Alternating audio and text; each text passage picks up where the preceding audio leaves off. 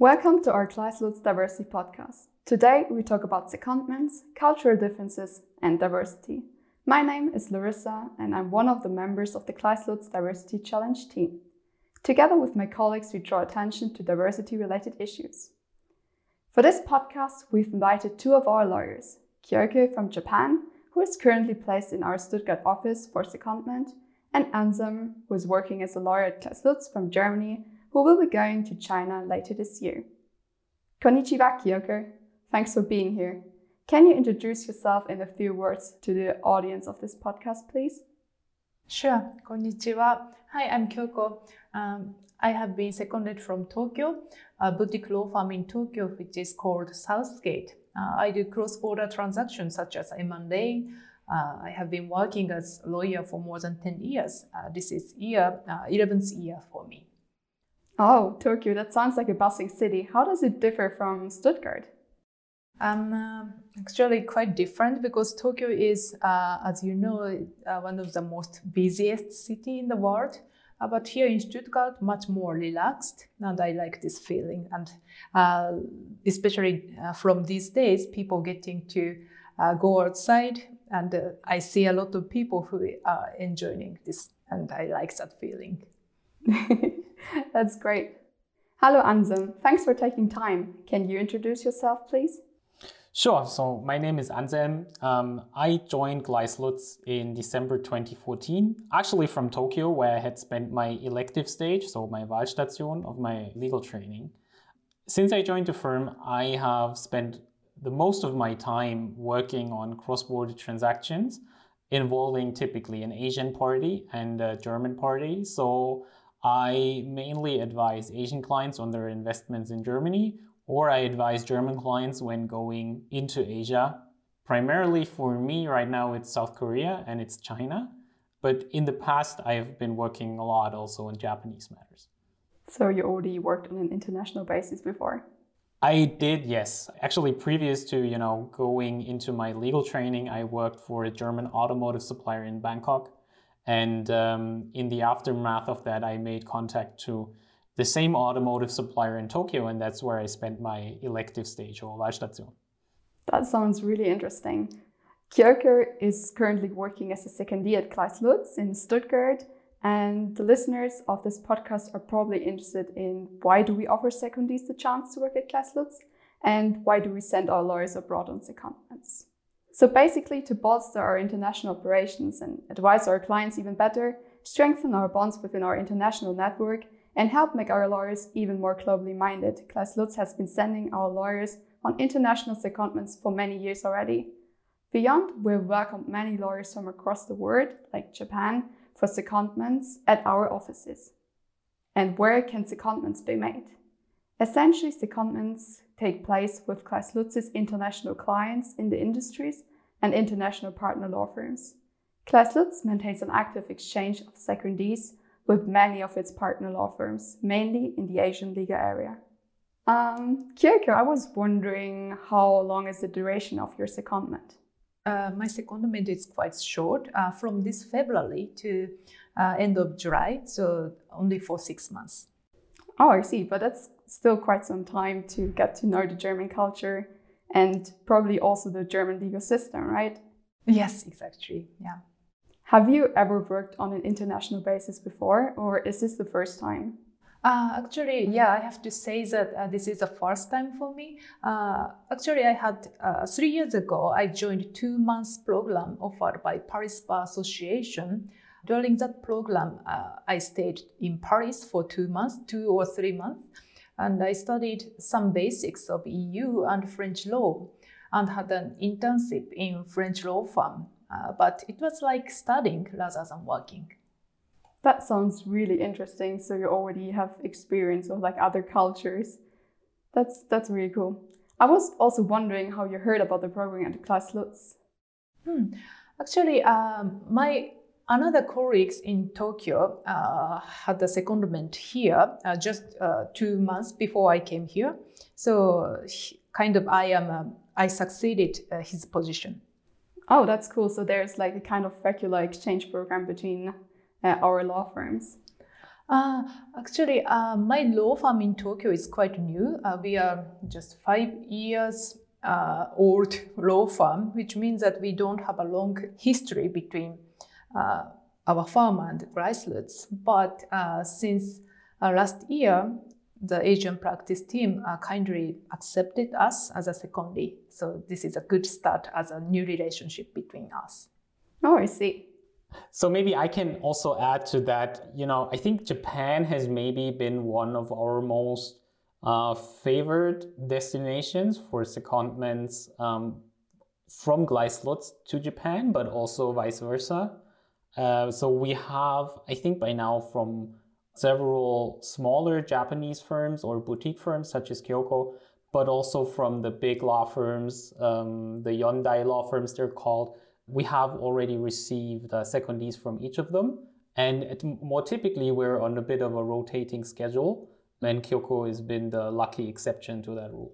Yeah, she was really lucky, probably. Yeah, exactly. Especially uh, during this Corona period, uh, I didn't think I could get such work opportunities, uh, especially in, in abroad. But Michael kindly accepted me. Perfect. Um, Anselm, at Gleiss Lutz it is a common occurrence for lawyers to go on secondment. Why have you decided to go to China later this year? Well, actually, uh, maybe to start with, hopefully I can actually go to China because, you know, with the um, virus issue that's occurring uh, all over the world currently, I'm I'm still slightly optimistic that China is going to work out, but I may actually have to face a situation where I could be going somewhere else, um, such as Korea or maybe another place, hopefully in Asia. I think China generally, I mean, I have already spent several years working in other parts of Asia. And in recent years, a big part of my personal professional practice has been evolving around um, Chinese transactions. So, as I've actually never lived and worked in China, I felt that it's a natural move for me to go to China itself and get to know the country, get to know the working culture, and of course, you know, foster relationships with uh, law firms in China, with intermediaries, so investment banks, other advisors, and of course, also our own client base and our hopefully new client base in China. Perfect. And why have you decided to go now on secondment? Um, so typically, a Gleiss Lutz lawyer's secondment will be after the promotion to associated partner. So typically, starting from the fourth year of practice, I would say. And um, basically, for me, it was more a matter of when the opportunity would arise due to other secondments happening in my own team. And uh, I was intended to be in uh, China since last autumn. But yeah, as mentioned, with the certain virus, uh, that's been delayed to as soon as possible, hopefully. I see. So you've already been prepared to move abroad? Uh, yeah, you know, I am a father of a small family, so there is uh, quite some paperwork involved with going abroad, particularly to a rather, let's say, bureaucratic country such as China. You know, personally, I'm I'm always available to travel on light luggage and then you know build up sort of a new home where you live. But once you have a family involved, it gets a bit more tricky than that, indeed. Yeah, that's true. How would you personally describe the impact our secondees like Kyoko make on Gleiss Lutz? Oh, I think, you know, um, as a team um, with a focus on another region of the world, we're quite lucky that basically we all the time we have a secondee available to talk to and to work with. And I think it brings a great deal of inspiration and perspective to us, you know, because if you look at how we work and how we think, and you can always reflect it against the perspective of someone who has a very different cultural background and maybe comes from a very different work environment. Um, you reflect what you do yourself in a totally different way.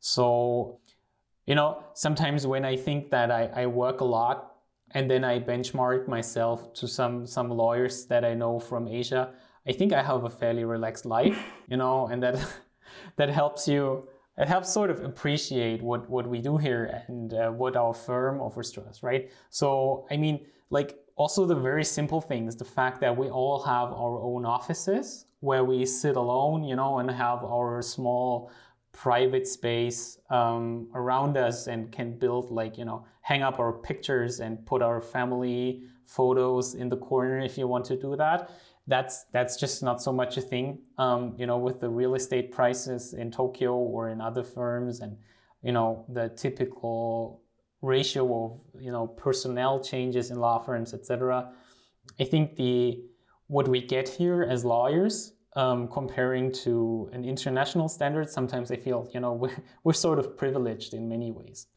Yeah that's true. I mean Kyoko, do you have your own office space in your law firm actually, no, um, but it's intentional one. Uh, our law firm, uh, it, my law firm in Tokyo has a large space for everyone, and it's co- so-called free address. So you can choose uh, your desk, depends on your mood. So uh, we don't have any s- fixed office for each person. So you practice agile working. Yeah. Um, since this is a diversity podcast, we're also interested in the question what's diversity for you and what does it mean to you personally, Kyoko? Hmm, it's a big question, but um, uh, I think so. The, the important thing is that imagining that there are people and cultures that are totally different from you and try to accept them as they are. That's a diversity for me. Thank you.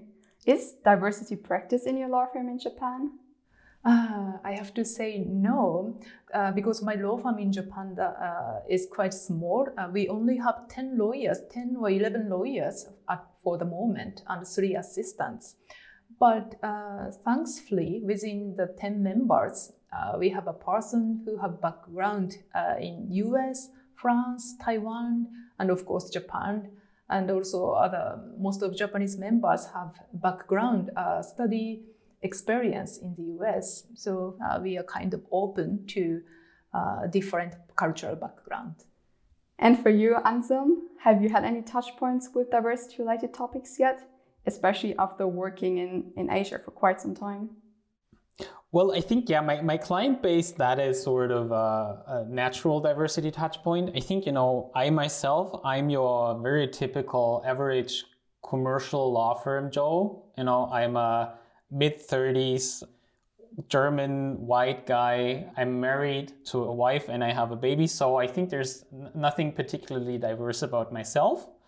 But, um, you know, I'm quite aware of all the diverse people that I'm privileged to work with around me. And I think for me, um, and I hope this doesn't sound, you know, somehow stupid, but for me, in a way, it's it's also that it doesn't matter so much, right? I work with people um, on a, on an everyday basis, um, regardless, in a way of them having maybe another sexual orientation, another gender, or coming from a very different cultural background. I work with them as my colleagues, and I do not, or I hope that I do not pay much attention to them, you know, ticking any of the typical diversity checkboxes, because primarily I want to respect them as my colleagues and work with them. That's really nicely said. That's that's perfect. That's how it should be. Um, Kyoko, I was wondering whether gender diversity is also a hot topic in Japan as it currently is in Germany. Hmm. Yeah, in Japan, it started to getting uh, be a hot topic, I would say, but um, gender diversity uh, topic is maybe compared to here in Germany, still kind of less discussed.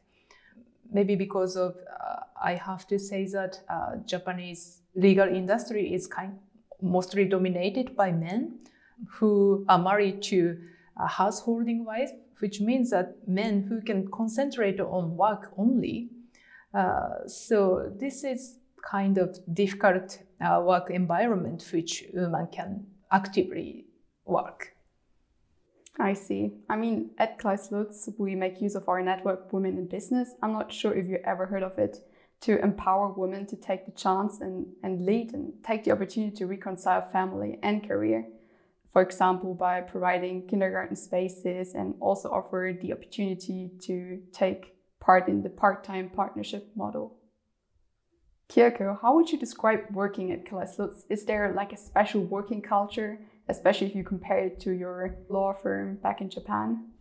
Yeah, uh, I have to say that this is quite uh, one of the most shocking thing for me is that everyone in this team or everyone who I talk to have a, a very uh, fluent English skill, which is quite surprising because you can't expect such a working environment where everyone around you speak English to you. Uh, it, in Japan, it's impossible to expect. So maybe Anselm, you didn't have such type, such kind of opportunity when you were in Japan. So everyone around you speaks in English very fluently. But here in Stuttgart, everyone really, it seems that they don't have any issues in communicating in English, which is quite surprising and really helpful for me. I see, yeah. It must be quite hard to come to Stuttgart, Germany, another culture also maybe another food culture.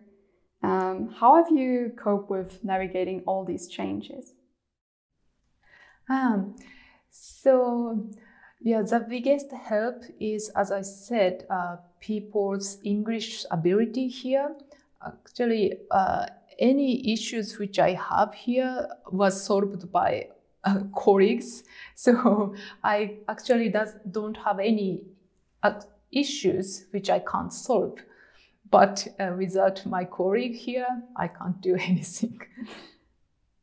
That's so great. So you have supportive colleagues that help you out in case there's anything. I mean, and then China, I mean, if you're going to South Korea, the same applies. Have a rich and cultural heritage and are undeniably different from Germany. Do you know how working as a lawyer will be different? I mean, you already said the working times might be a bit different. But apart from that, yeah, well, you know, I'm I'm sort of hoping that I that I get a foreigner privilege. Um, I, in a way, in a way, I'm still hoping, you know, that there is sort of the the global notion that for your secondment you're getting a bit of a um, preferential treatment because your your hosting law firm wants to make a good impression on you as a secondee rather than you know enslaving you to the maximum amount feasible. so that's it. You know, I think it's always um, a good way uh, to spend your secondment if you try to blend in and pay respect to how how the local work culture is and, and what the expectations to you as a lawyer are. Indeed, I think, you know, in most Asian countries, the work attitude is that you just work extremely hard and the, work ethics um, applying to to you personally are extremely high. Um, and I think another thing in, in many firms is that I, you know, in our structures here, I'm totally not used to is uh, seniority. Um, you know, in many many Asian cultures, I think seniority is a concept that is just way more important than it is in my team, which has very flat hierarchies and where I have a lot of personal freedom in how I operate and, and how I handle the matters that I work on. Um, in, a, in an Asian law firm, typically that's, that's, that's way more hierarchical. Um, so I think that that's also for, for me and the style that of working that I'm used to, one of the, the, the biggest challenges that you would be looking at. Kyoko, do you think it's true that the hierarchy is much different in Japan? yeah, yeah. If Anselm thinks like that, maybe yes. Um, it's kind of uh, the mandatory feeling that you have to, you always have to think about uh, how your senior people would think about you, or and the typical thing is that uh, if you your boss are in in the office, you can't go back to your home, something like that. Oh wow, that must be tough. So you're the last one leaving the office? Yeah, so if you are a younger associate, yeah, it should be. So maybe young associate is uh, expected to be the last one who leaves the office. Cool, I see. um, Kyokyo, have you experienced any changes in your values or your personality and maybe also your legal skills since you came to Germany? Hmm. I don't know about my legal skill, but uh, in more general perspective, I really getting realizing the how important in English uh, how, how important English communication is and I, I before I came here, I thought that I should learn, I should have learned more German language, but uh, but people here in Germany uh, generally speak English very well. So maybe rather than using my poor German, I should uh, improve my English communication skill. So by doing so, I can expand my world more. That's that's true. Um, Anselm, how do you think will working in a different economic, political, and also legal system will shape your skills as a lawyer and also person in general? Well, that's a good question. I think you know when you when you look at China, at least you have to consider that it's a country where compared to Western jurisdictions, the concept of private practice in law is extremely young. Right? So many of the large commercial law firms they have less than 30 years of, of history, which is a very short period of time. And I think, you know, in the way that clients in other jurisdictions are looking at legal services and the way they are procuring legal services sort of helps you shape your own offering, right? So you, you I think you naturally have to adapt to what are your clients really looking for when they when they when they buy your services. And I, what I hope to achieve is that when you're closer to clients, when you're closer to other law firms, your understanding of what people from this jurisdiction, from this cultural background really want from you, you will be better able to deliver the services on point in the manner that this client um, wants you to deliver your services. And hopefully, I, it also helps me communicate how these organizations work, right? Like, how does a client corporate um, from, from China that is maybe a state-owned organization or maybe a Chinese private equity fund, etc. How do these people think? How do they act? And you can then better explain not only to your colleagues within the firm, but also to counterparties, opposing counsel, other investment bankers, etc. And, and in that way, sort of facilitate processes for your own clients. Yeah, I mean, excelling yourself is always a great idea. Kierkegaard, did you have some prejudices before coming to Germany that have now proven wrong? I like this question. Um, uh, some people who never been to German uh, in, uh, in think like that German people are a bit strict characteristic, but uh, for now, I have never met that type of person here. Uh, instead, I see a lot of people who love beer, who love cars, who love suckers. look, um, for me, they look just cute. So there's no such a strict person around me. I see. Um, do you have an advice to Anselm on how to prepare best for his working experience abroad? Uh, actually, Anselm has more experience in uh, living abroad than me. So, uh, but for me, the biggest thing uh, you would get from working abroad is human relationship, as as you expect. And I, I believe that there are something you can get only from in-person communication especially more private communication rather than work related communication. But I imagine if you bring your family to China, you, you need to take time to take care of them, uh, but it would be uh, nice uh, if you can find time to spend your uh, future colleague in China as long as possible. Yeah. So I think the suggestion is that I, you know, um, invite to a few uh, drinking rounds here, right?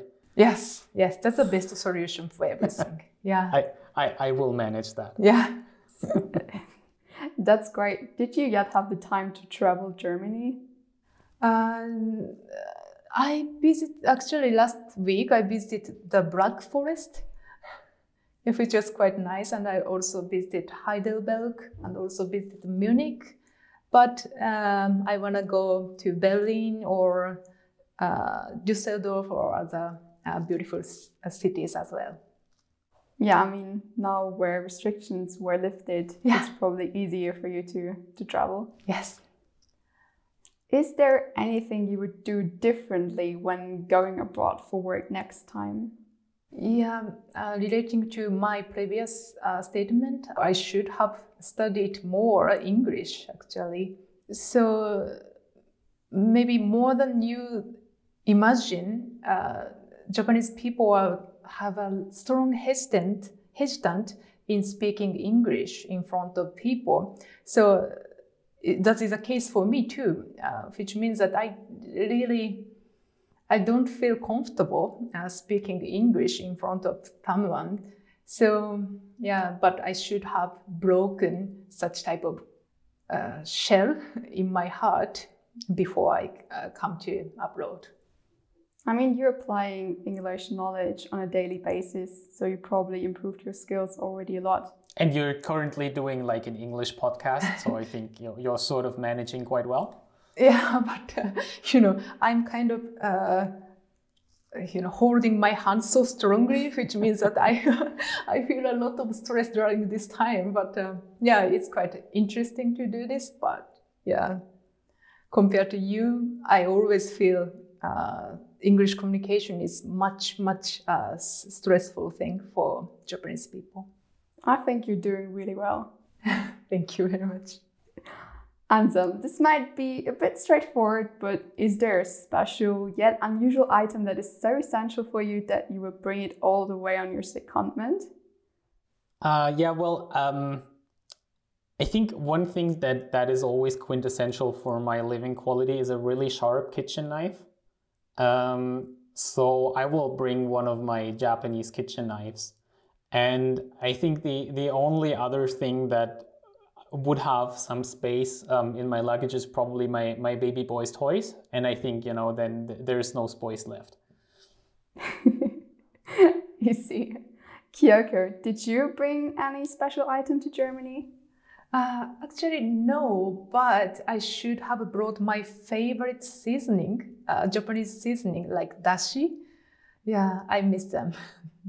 What can you do with dashi? Uh, with uh, you can make miso soup or uh, any type of Japanese cuisine. Oh, I see. So this will be the first thing that you cook when you come back home? Yeah, exactly. Thank you, Kyoko and Anselm, for taking time and sharing both your experiences as well as expectation when it comes to secondments. Hopefully, in the future, we can welcome more lawyers from Japan and other foreign countries. Enjoy your last weeks in Germany, you both. Sayonara and auf Wiedersehen.